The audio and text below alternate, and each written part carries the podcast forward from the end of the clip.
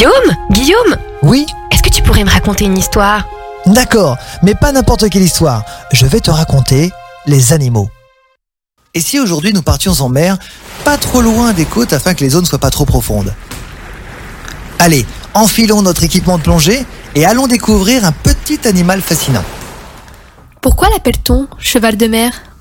Hippocampe vient du grec et veut dire cheval courbure. Mais pourquoi cheval? Eh bien, tout simplement grâce à sa ressemblance avec celui-ci. Sa tête posée sur un long cou fait penser à celle du cheval.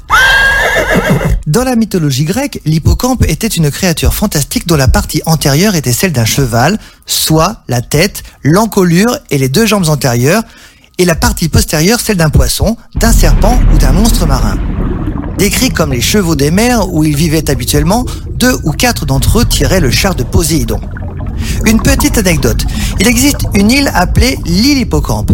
C'est l'île de Mayotte située entre l'Afrique et l'île de Madagascar. Elle est appelée ainsi car elle a la forme d'un hippocampe, tout simplement.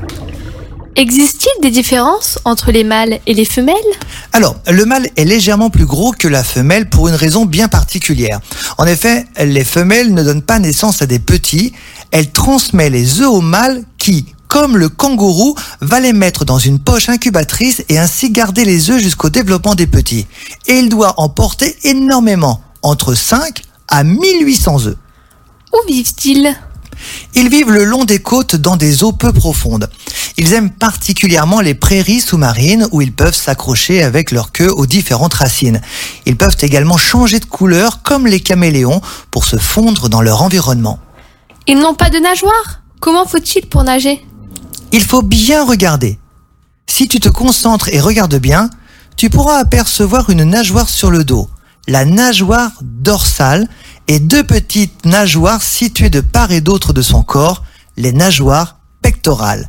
La nageoire dorsale va battre très rapidement, jusqu'à 30 battements par seconde, et les nageoires pectorales vont lui permettre de garder l'équilibre et ainsi se déplacer horizontalement ou verticalement évoluant à 360 degrés. Mais cette nage ne lui permet que de se déplacer d'un point A à un point B.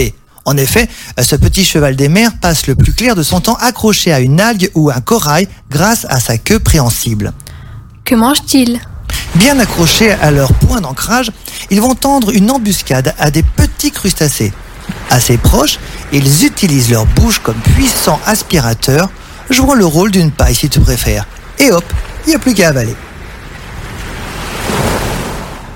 Ce podcast vous a été proposé par Radio Pitchoun et compté par Clara Moreno et Guillaume Covini. Merci pour votre écoute. On vous dit à bientôt pour de prochaines histoires.